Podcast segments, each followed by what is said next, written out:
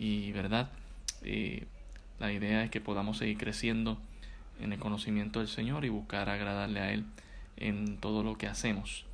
Yo creo que es eh, saludable que nosotros en nuestra vida también podamos eh, experimentar y profundizar en aquello que pocas personas buscan profundizar y es el sufrimiento, el dolor, no porque no por ser pesimista, sino porque la realidad es que estando en este, en este mundo corrompido y caído, eh, y nosotros viviendo en esta vida, eh, no debemos ignorar estas cosas. La Biblia no lo hace, no lo ignora, sino que atiende el tema. Y yo creo que eso es, muy importante para nosotros. Fíjese que, ¿verdad? Y, y hablando de ese mismo tema, el Señor Jesucristo no evadió la muerte para conquistarla, sino que la atravesó, eh, pasando por ella y conquistándola. Y yo creo que lo mismo eh, pasa con el momento del sufrimiento, de la crisis. No es necesariamente buscar evadirla, eh, que es una reacción humana normal que cualquier persona quisiera hacer, pero también es importante que nosotros entendamos que con el poder del Señor podemos atravesar eh, momentos difíciles en nuestra vida. Así que vamos a empezar en oración. Dios les bendiga a los que se están conectando. Muchas bendiciones y esperamos, ¿verdad?, que este tiempo en la palabra pues, pueda ser de bendición a sus vidas. Estaremos en el segundo libro de Reyes 25. De ahí arranca, arrancamos y eh, proseguiremos en esta tarde. Padre, gracias damos por el tiempo que tú nos permites para exponer tu palabra y seguir creciendo en el conocimiento de ella no solamente para conocer, pero también para vivir en nuestra vida espiritual. Ayúdanos, Señor, en esta tarde te lo pedimos, que tú hables a través de tu palabra nuestras vidas. En el nombre de Jesús. Amén. Amén. Eh, estamos en el segundo libro de Reyes, el capítulo 25.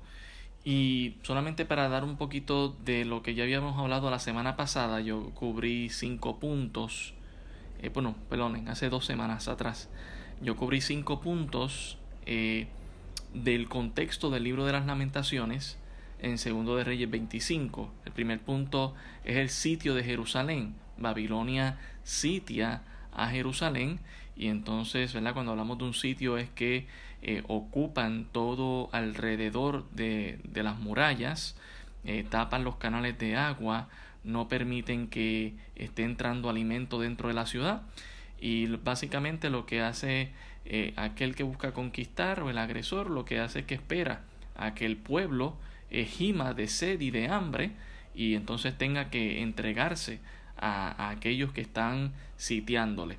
Eh, así que Jeremías va a expresar esto del sitio, las lamentaciones, también el hambre en la ciudad a causa del sitio eh, nosotros hablamos de eso también, la huida del ejército del rey, un intento de escapada después de casi tres años estando durante este sitio, sabiendo que ya se aproximaba ya el tiempo de entregarse a Babilonia, el rey Sedequías, eh, junto con algunos príncipes y eh, algunos del ejército, intentaron de escapar. Sabemos que eso no fue posible. también el palacio, el templo y la ciudad son quemados. Esto también lo, lo tocamos como un cuarto punto. Y número 5, la brecha en los muros de la ciudad que se intentó abrir para escapar algunos, eh, ¿verdad? Y muchos pues fueron detenidos, otros fueron eh, matados. Y pues quiero cubrir cinco puntos más eh, dentro de lo que es, ¿verdad? El, la lamentación que cubre Jeremías. En Segunda de Reyes capítulo 25, en el, en el versículo 11 y 12, en sexto lugar se nos cubre lo que es el exilio del pueblo. Y cuando hablamos del exilio, ¿verdad? Que salen de su, de su país, y no por las buenas, sino por las malas. Eh, dice aquí el versículo 11, y a los del pueblo que habían quedado en la ciudad, a los que se habían pasado al rey de Babilonia, y, a los que habían quedado de la gente común, los llevó cautivos Naburadazán, capitán de la guardia, mas de los pobres de la tierra dejó Naburadazán, capitán de la guardia, para que labrasen las viñas y la tierra. Así que noten, ¿verdad? Eh, se nos menciona aquí el exilio. Eh, estamos hablando de que el pueblo de Dios, eh, Dios, ¿verdad? En contexto histórico, Dios los había llevado hasta la tierra prometida bajo la mano de Josué y habiendo conquistado algunas ciudades importantes, comenzó ese reino a, a, edificarse. Luego bajo Saúl se unifica todo Israel, así permaneció en David y Salomón. Y luego sabemos lo que ocurre con Jeroboam, que se divide el reino en dos. Y bueno, eh, muchos reyes eh, durante muchos años no decidieron obedecer a Dios, eh, quebraron la ley de Dios, se opusieron, fueron rebeldes al Señor. Y entonces como consecuencia estamos viendo aquí que Dios saca a su propio pueblo por no haberle obedecido de aún de la tierra prometida, de la bendición que Dios les había dado. Así que siempre la bendición vemos, ¿verdad?, que va antecedida de una condición eh, y siempre que Israel le fue fiel a Dios, Dios los bendijo y aún no siéndole fiel, Dios los seguía bendiciendo, pero llegaba un punto donde Dios tenía que pasar juicio. Y yo creo que eso es importante para nosotros estar conscientes como creyentes hemos sido bendecidos por Dios, hemos salido de la condenación, pero eso no significa que eh, eso no significa que, que uno entonces quede eh, sin juicio, siendo rebelde a Dios, siendo rebelde a la palabra de Dios. Y, y debemos cuidarnos de eso, ¿verdad? Para clamar a Él y, y, y, vivir en obediencia a Él. Vemos que el pueblo de Dios terminó exiliado. Eh, y, eso es parte de lo que Jeremías cubre en el libro de las lamentaciones. También en Jeremías capítulo 28, Jeremías 28, el versículo 3 se nos dice lo siguiente, dentro de dos años haré volver a este lugar todos los utensilios de la casa de Jehová que Nabucodonosor, rey de Babilonia, tomó de este lugar para llevarlos a Babilonia. En el versículo 4 dice, y yo haré volver a este lugar a Jeconías, hijo de Joacín, rey de Judá, y a todos los transportados de Judá que entraron en Babilonia, dice Jehová, porque yo quebrantaré el yugo del rey de Babilonia. Y esto hablando, ¿verdad?, de, eh, mostrando que los que iban a ser transportados o exiliados volverían, pero aún así el profeta está diciendo aquí, debemos entregarnos al rey de Babilonia, ¿verdad? Para este, para este momento de Jeremías 28 no había sucedido, así que era importante entregarse eh, al rey de Babilonia. Dios les había prometido que se iban a devolver. El pueblo no quiso obedecer a eso, terminó obedeciendo al profeta Ananías, eh, ¿verdad? Y aún así pasó esto como quiera, terminaron siendo exiliados y Jeremías, ¿verdad? Lo había profetizado. También en Jeremías 39.9, Jeremías capítulo 39, el versículo 9, se nos dice lo siguiente, y al resto del pueblo que había quedado en la ciudad y a los que se habían adherido a él, con todo el, el resto del pueblo que había quedado, Naburadazán, capitán de la guardia, los transportó a Babilonia pero Naburadazán, capitán de la guardia, hizo quedar en tierra de Judá a los pobres del pueblo que no tenían nada y les dio viñas y heredades. Eh, a ese punto el pueblo de Dios terminó siendo exiliado. Eh, la gente común, como se nos menciona en Segundo de Reyes capítulo 25. Y ya sabemos que los de alta jerarquía, ¿verdad? Eh, vamos a ver que más adelante es un, un, otro punto donde Dios, ¿verdad? Ejecuta a algunos, encarcela a otros. Eh, pero la gente común, muchos de ellos fueron llevados a Babilonia y otros que quedaron, especialmente la clase pobre, se nos menciona aquí que se le dieron viñas y heredades para que fueran los mayordomos y sacaran el provecho de la tierra y la dieran como tributo a los babilonios. Así que eh, eh, eso se expresa bastante en el libro de las lamentaciones, en varios pasajes, ¿verdad? Lo que es el exilio, lo que es los pobres en, en los, los, pobres en la tierra de Israel, que no tienen nada para ellos y que ahora son hechos esclavos y hay un sufrimiento, ¿verdad?, que se está dando. Y es muy interesante, ¿verdad?, analizar el exilio. Dios los saca de la tierra prometida, de lo que Dios les había dado, eh, por la desobediencia. Y muchas personas no se dan cuenta que cuando vienen a la desobediencia a Dios, eh, Dios les puede quitar aquellos que ya, que ya les ha concedido y que les ha dado. Y eso nos debe hacer vivir en temor, en reverencia al Señor. Obviamente Dios lo que nos da no nos los da necesariamente porque nosotros no los ganemos, Él nos los da bajo su gracia y bajo su misericordia. Y si Él lo quiere hacer, como en el caso de Job, que no hizo nada malo para perderlo, eh, pues lo va a hacer, pero es mejor estar bien con Dios, como lo fue en el caso de Job, que estar mal con Dios, como lo fue el caso de Israel en este momento dado de la historia. Eh, también, en séptimo lugar, vemos el robo del templo, algo que Israel jamás pensó, Judá jamás pensó que podría pasar, precisamente porque el templo eh, señala o, o, más bien representaba, eh, simbolizaba la presencia de Dios. Segundo libro de Reyes, capítulo 25, el versículo 13 y 15 dice, y quebraron los caldeos las columnas de bronce que estaban en la casa de Jehová, y las basas, y el mal de bronce que estaba en la casa de Jehová, y llevaron el bronce a Babilonia. Llevaron también los caldeos las paletas, las despabiladeras, los cucharones, y todos los utensilios de bronce con que ministraban, incensarios, cuencos, lo que es de oro en oro, lo que es de plata en plata, todo lo llevó el capitán de la guardia, todo aquello que simbolizaba la presencia de Dios del, dentro del templo. Y vemos aquí materiales preciados como el bronce, como la plata, como el oro.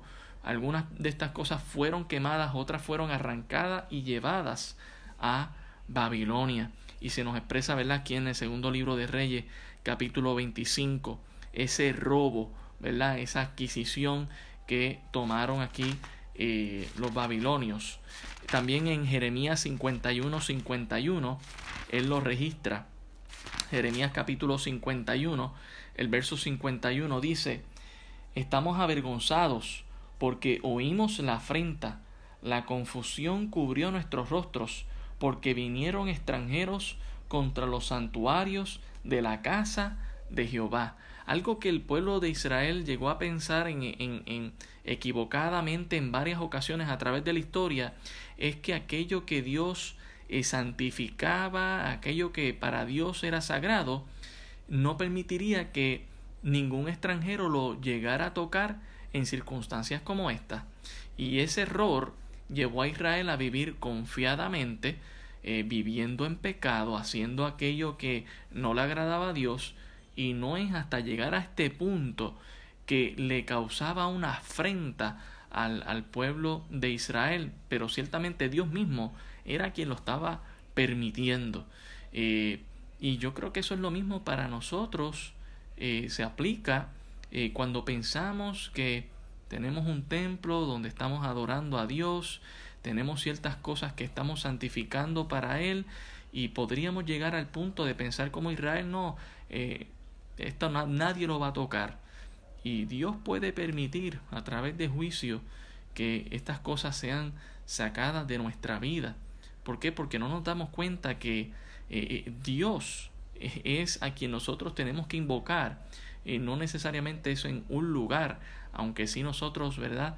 Creemos en ir al templo e invocar al Señor como congregación.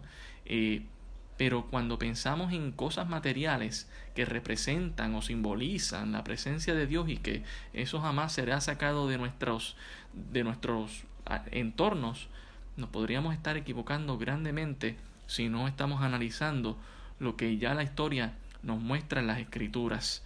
Así que vemos el exilio del pueblo, vemos el robo del templo y todo esto lo está permitiendo Dios como parte del juicio. También la ejecución de los líderes la ejecución de los líderes se menciona en el segundo libro de Reyes capítulo 25, en el versículo 18, donde voy a hacer la lectura ahora. Segundo libro de Reyes 25, estaremos viendo la ejecución de los líderes. En el verso 18 dice, tomó entonces el capitán de la guardia al primer sacerdote Seraías, al segundo sacerdote Sofonías, y tres guardas de la vajilla, y de la ciudad tomó un oficial que tenía a, su cargo los hombres de guerra y cinco varones de los consejeros del rey que estaban en la ciudad, el principal escriba del ejército que llevaba el registro de la gente del país y sesenta varones del pueblo de la tierra que estaban en la ciudad. Estos tomó Naburadazán, capitán de la guardia, y los llevó a Ribla al rey de Babilonia. Y el rey de Babilonia los hirió y mató en Ribla, en tierra de Amat, y así fue llevado cautivo Judá de sobre su tierra. Otro juicio grande que Dios llevó a cabo y que Dios permitió a través de una nación extranjera fue la ejecución de muchos de los líderes, no de todos, ¿verdad? Sabemos que, por ejemplo, Daniel y sus amigos, quienes eran príncipes en la corte, fueron llevados cautivos, no ejecutados. Eh, pero aquí vemos la ejecución de varios líderes en el pueblo con posiciones de primer orden, ¿verdad? Como se dice aquí en Puerto Rico. Eh, eh, seres humanos de primera clase, como algunas personas nos hacen pensar, todos somos iguales ante Dios, ciertamente eran líderes, líderes que tenían cargos importantes y vemos aquí que están siendo entregados ante el rey de Babilonia y ejecutados. Mire, cuando los líderes en un país no andan bien, el pueblo no va a ir bien.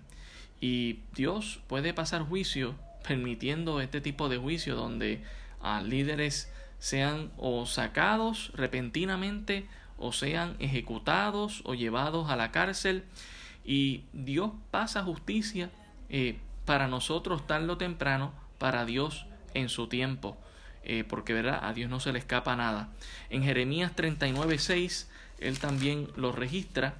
Jeremías capítulo 39, versículo 6, nos dice el texto, y degolló el rey de Babilonia a los hijos de Sedequías en presencia de este en Ribla, haciendo asimismo degollar al rey de Babilonia a todos los nobles de Judá. Y nos dice el verso 7, y sacó los ojos del rey Sedequías y le aprisionó con grillos para llevarle a Babilonia. Así que primero, ¿verdad? Eh, Nabucodonosor hizo ver al, al, rey Sedequías la ejecución de sus hijos, la, ¿verdad? Degollados, y luego le quitó los ojos para que esa fuera su última imagen, una imagen trágica de alguien que quizás llegó a pensar, bueno, yo voy a morir en paz, reinando en Israel, y mis hijos son los que van a heredar este trono, y seguiremos creando una dinastía que nadie va a tumbar. Pues bueno, aquí vemos que eh, los líderes fueron ejecutados. Todo esto, ¿verdad? Eh, Jeremías en el libro de las lamentaciones alude a esto, eh, expresando ese clamor a Dios.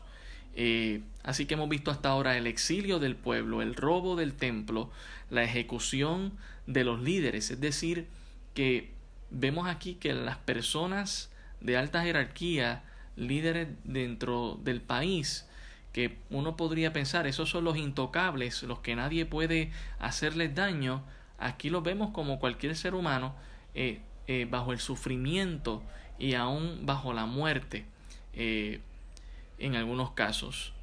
En noveno lugar, vemos la condición de siervo de Judá, cómo terminó Judá por haber desobedecido a Dios.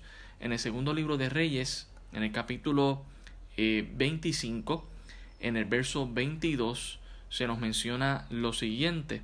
Segundo libro de Reyes 25, 22, dice, y al pueblo que Nabucodonosor, rey de Babilonia, dejó en tierra de Judá, puso por gobernador a Gedalías, hijo de Aicam, hijo de Safán, y oyendo todos los príncipes del ejército, ellos y su gente, que el rey de Babilonia había puesto por gobernador a Gedalías, vinieron a él en Mispa, a Ismael, hijo de Netanías, Juanán, hijo de Carea, Seraías, hijo de Tamhumet, Netofatita y Hasanías, hijo de un Macateo, ellos con los suyos. Entonces Gedalías le hizo juramento a ellos y a los suyos y les dijo, no temáis de ser siervos de los caldeos, habitad en la tierra y servid al rey de Babilonia, y os irá bien. Mas en el mes séptimo vino Ismael, hijo de Netanías, hijo de Lisama, de la estirpe real, y con los diez varones, e hirieron a Gedalías, y murió, y también a los de Judá y a los caldeas, a los caldeos, que estaban en Mizpa.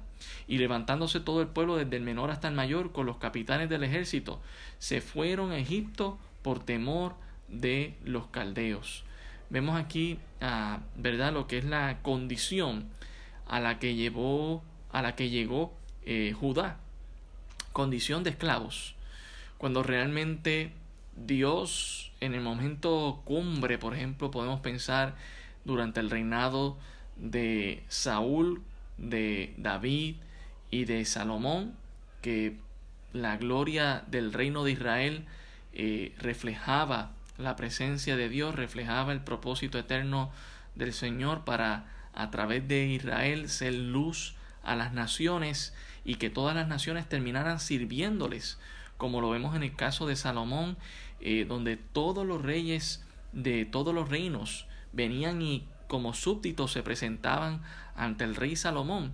Ese fue el momento cumbre, el momento de oro dentro de la dinastía real que Dios preparó en Israel. Pero lamentablemente a causa de la desobediencia de los demás en la descendencia del reino davídico, vemos entonces que mm, llegó a este punto donde Judá terminó siendo esclavo.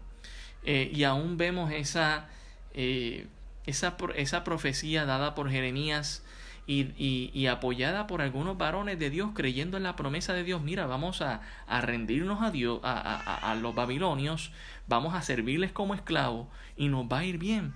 Pero todavía vemos a otros cómo se oponían a esto, ¿verdad? Porque no, ¿cómo va a ser que nosotros vamos a terminar como esclavos? Y, y, a causa de esto hasta tomaban decisiones eh, tan erradas como matar a líderes, eh, ¿verdad? Eh, que se habían conservado para el Señor buscando hacer lo que era eh, correcto, eh, lamentablemente. Y mire, eso sigue pasando. Se levantan eh, líderes que quieren que proclamemos el nombre del Señor, que la política pública sea libertad de expresión y de religión para llevar a cabo el mensaje de la palabra del Evangelio y vemos la oposición de algunos sin entender que terminaríamos siendo esclavos del pecado si no somos libres por el mensaje del Evangelio en Jesucristo. Y esa es la realidad. La condición de siervo de Judá terminó siendo por causa de la desobediencia de ellos. De igual manera, hoy en día, eh, en, todos los países donde vemos eh, que no se quiere rendir cuentas a Dios, vemos la condición de siervo. Mire, podemos tomar a Puerto Rico mismo. Yo sé que esto puede tocar algunas heridas, pero mire, la realidad es que la, la, condición actual política de Puerto Rico es una condición de esclavo. Tenemos una junta, estamos dándonos impuestos, estos impuestos al final del día no es para el beneficio del país, es para el beneficio de unos grupos grandes. Estamos en una condición de siervo y lo más interesante es escuchar a analistas, eh, a periodistas que siguen mencionando el énfasis en la educación, siguen mencionando el énfasis en habilidad de, de poder eh, manejar bien el dinero y que no haya malversación de fondos, cuando realmente la raíz de todo esto es que la gente se está oponiendo a Dios, no quiere rendirle tributo al Señor y por lo tanto terminamos en, en esta condición de esclavos, esclavos modernos, ¿verdad? Porque ciertamente tenemos muchas libertades, pero si seguimos eh, condicionados a alguien más que nos pide, ¿verdad? Por estar en deuda. Así que eso es verdad muy interesante cuando lo comparamos y, Jeremías habla de esto. Eh, Jeremías capítulo 40, el versículo 9 dice, y le juró Gedarías, hijo de Aicán, hijo de Safán, a ellos y a sus hombres diciendo, no tengáis temor de servir a los caldeos, habitad en la tierra y servid al rey de Babilonia y os irá bien. Y eso, ¿verdad? Fueron las mismas palabras que mencionamos allá de segunda, segundo libro de Reyes capítulo 25. Y pues terminaron, un grupo terminó eh, matando a este hombre que Dios había levantado eh, para apoyar las palabras de Jeremías eh, y para que le fueran bien, pero no quisieron, intentaron escapar y por lo tanto murieron muchos de ellos. En décimo lugar, vemos el fracaso de la ayuda externa esperada.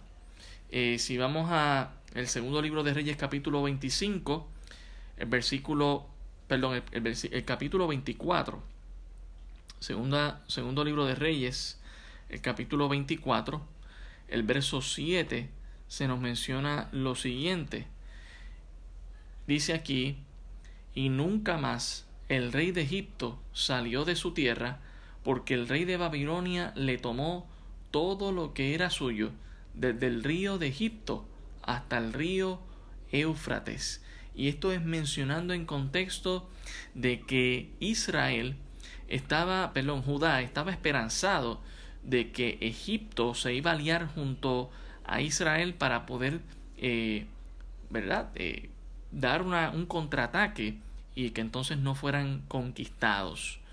Eh, si nosotros vamos a Jeremías 27, también se registra ahí, Jeremías capítulo 27, leo algunos versos aquí, Jeremías 27.1, en el principio del reinado de Joacín, hijo de Josías, rey de Judá, vino esta palabra de Jehová, de Jehová a Jeremías diciendo, Jehová me ha dicho así, hazte coyundas y yugos y ponlos sobre tu cuello, y los enviarás al rey de Edom, y al rey de Moab, y al rey de los hijos de Amón, y al rey de Tiro, y al rey de Sidón por mano de los mensajeros que vienen a Jerusalén, a Sedequía, rey de Judá, y le mandarás que, que digan a sus señores, así ha dicho Jehová de los ejércitos, Dios de Israel, así habéis de decir a vuestros señores, yo hice la tierra, el hombre y las bestias que están sobre la faz de la tierra, con mi gran poder y con mi gran brazo extendido, y la di a quien yo quise. Y ahora yo he puesto todas estas tierras en manos de Nabucodonosor, rey de Babilonia, mi siervo, y aun las bestias del campo le he dado para que le sirvan, y todas las naciones le servirán a él, a su hijo y al hijo de su hijo, hasta que venga también el tiempo de su misma tierra, y la reduzca a servidumbre, muchas naciones y grandes reyes. Y eso pasó. Eh, usted lo puede ver en el libro de Daniel. Usted ve Nabucodonosor, Naburadazán y luego Belsasar. Y luego eh, en una fiesta que Belsasar levantó, siendo el nieto de Nabucodonosor, donde buscó los utensilios, allí se levantó la mano de Dios, empezó a escribir Tekel Tekel Uparsin y esa misma noche el reino de Babilonia cayó. Esto es una profecía, no había pasado para aquel entonces. Versículo 8, y a la nación y al reino que no sirviere a Nabucodonosor, rey de Babilonia, y que no pusiere su cuello debajo del yugo del rey de Babilonia, castigaré a tal nación con espada y con hambre y con pestilencia, dice Jehová, hasta que acabe yo por su mano, y vosotros no prestéis oído a vuestros profetas, ni a vuestros adivinos, ni a vuestros soñadores, ni a vuestros agoreros, ni a vuestros encantadores que os hablan diciendo, no serviréis al rey de Babilonia, porque ellos os profetizan mentira, para hacer alejar de vuestra tierra, y para que yo os arroje y perezcáis. Mas a la nación que sometiere su cuello al yugo del rey de Babilonia, y le sirviere, la dejaré en su tierra, dice Jehová, y la labrará y morará en ella. Vemos el fracaso de la ayuda externa esperada. E, en vez de eh, Judá esperar en Dios y confiar en este mensaje a través del profeta Jeremías, que fue un mensaje llevado no solamente para Jerusalén y para Judá, sino también para varias naciones alrededor de Jerusalén que tampoco quisieron creer. Más bien ellos se estaban dejando llevar por los agoreros, por los falsos profetas, por los encantadores, por los soñadores que supuestamente decían, no, ustedes no van a ser siervos de Babilonia, ustedes van a poder contra Babilonia, vendrán aliados como Egipto y nos van a ayudar. Mire, la realidad es que esa ayuda nunca llegó y como nosotros leímos en Segunda de Reyes 25, eh, ellos hasta fueron conquistados también. Eh, dice aquí que el rey de Babilonia tomó hasta el río de Egipto eh, y también el río Éufrates. Así que vemos aquí, ¿verdad?, que esa esperanza que tenía Judá en la, en la ayuda externa esperada no llegó. Jeremías 37, versículo 5, dice aquí lo siguiente, y cuando el ejército de Faraón había salido de Egipto, y llegó noticia de ellos a oídos de los caldeos que tenían sitiada Jerusalén, se retiraron de Jerusalén. Entonces vino palabra de Jehová al profeta Jeremías diciendo, Así ha dicho Jehová Dios de Israel, diréis así al rey de Judá, que os envío a mí para que me consultaseis. He aquí que el ejército de Faraón, que había salido en vuestro socorro, se volvió a su tierra en Egipto, y volverán los caldeos y atacarán esta ciudad y la tomarán y la pondrán a fuego. Así ha dicho Jehová, no os engañéis a vosotros mismos diciendo, sin duda ya los caldeos se apartarán de nosotros, porque no se apartarán. Porque aun cuando hirieseis a todo el ejército de los caldeos que pelean contra vosotros, y quedasen de ellos solamente hombres heridos, cada uno se levantará de su tienda y pondrá esta ciudad a fuego. Y esto, esto es cuando el pueblo de Egipto, ¿verdad? El rey de Egipto salió, salió Faraón junto con, con su ejército para ir a hacer un contraataque, pero cuando los babilonios, los caldeos se enteraron de esto, se retiraron para entonces ir a Egipto y atacarlos a ellos. Cuando Faraón escuchó eso, se echó para atrás. Eh, vemos que el fracaso de la ayuda externa esperada eh, realmente pues, fue un fracaso, nunca se dio. Y todo porque el pueblo de Israel, en vez de confiar en Dios, en vez de confiar en la palabra del profeta Jeremías, que venía de Dios y que ya Dios había probado en la vida y en el ministerio de Jeremías ser un profeta verdadero, eh, lamentablemente el pueblo, de, el pueblo de Dios no quiso escuchar el mensaje del profeta. Era un mensaje duro. Entréguense al rey de Babilonia y les irá bien. Eh, y mire, muchas veces eh, Dios nos puede llevar a un punto como ese. entrégate y te vas a ir bien. Pero esa es la pregunta. ¿Qué vamos a hacer? ¿Vamos a confiar en nuestras propias ideas de cómo ayudarnos o vamos a confiar en Dios? No estoy diciendo que no tomemos precaución, no estoy diciendo que no seamos prudentes, debemos serlo, claro que sí, pero en primer lugar debe estar Dios como mi fiel ayudador. Eh, allá en el Salmo 121, el salmista dice lo siguiente, ¿de dónde vendrá mi socorro? Mi socorro viene de Jehová, que hizo los cielos y la tierra. Eh, realmente esa debe ser nuestra confianza. Debe ser en nuestro Dios. Debe ser aquel que nos ayuda en nuestras tribulaciones. Aquel que sabemos que de lo imposible Él lo hará posible porque para Él nada le es imposible. Cuando, vemos, ¿verdad?, el, el sufrimiento que se ve en el libro de las lamentaciones, este es el contexto y esta es la, la, poesía que Jeremías levanta en clamor a Dios inspirado por el Espíritu Santo, eh, profundizando en el dolor, en la tristeza, eh, buscando consuelo de Dios y expresando todas estas cosas. Eh, los diez puntos que hemos mencionado, tanto de la semana pasada como hoy, los vuelvo y los menciono. El sitio de Jerusalén es mencionado, ¿verdad? En el libro de las lamentaciones, el hambre en la ciudad, la huida del ejército y el rey, eh, el palacio y el templo y la ciudad son quemadas, ¿verdad? Muchas casas fueron quemadas, el palacio también del rey y el templo de Dios, la brecha en los muros de la ciudad tratando de hacer espacio o camino para huir, el exilio del pueblo, muchos llevados de Judá a Babilonia, y tenemos que tomar en cuenta y en consideración que muchos de los que salieron nunca volvieron. Eh, eh, eh, Judá e Israel estuvieron durante 70 años en cautiverio y no volvieron los que volvieron, ¿verdad? O ya volvieron ya ancianos, algunos de los que fueron jóvenes o los que volvieron fueron esa segunda generación que nació en cautiverio y que llegaron libres luego a Israel a, Judá. También vemos el robo del templo, eh, todo lo que se llevaron, la ejecución de los líderes, la condición de siervo, de esclavo de Judá y el fracaso de la ayuda externa esperada. Todas estas cosas, todos estos elementos son mencionados en el libro de las lamentaciones, dando este clamor a Dios, eh, recordando todo esto que se llegó a experimentar.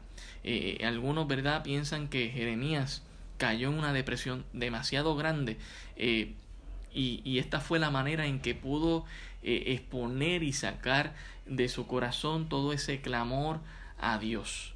Es muy interesante, ¿verdad? Porque la mayoría de los libros que tenemos en la Biblia es Dios hablando, pero en lamentaciones lo más que se da es este profeta eh, dando esta lamentación, este clamor hacia Dios, elevando todas estas experiencias eh, donde se está eh, profundizando en el dolor, en la tristeza, eh, para tener consuelo.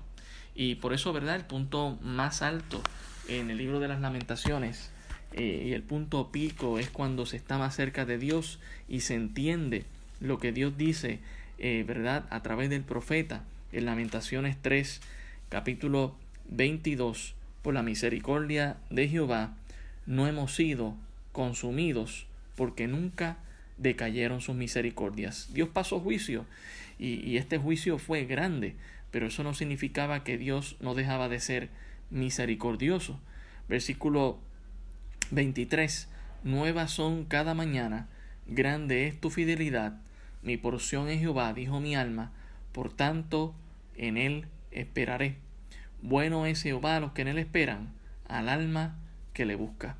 Mire, lo que tenemos que hacer es buscar a Dios, eh, aún en nuestros momentos más difíciles, donde quizás eh, lo que estamos haciendo es eh, pagando las consecuencias por habernos rebelado contra Dios.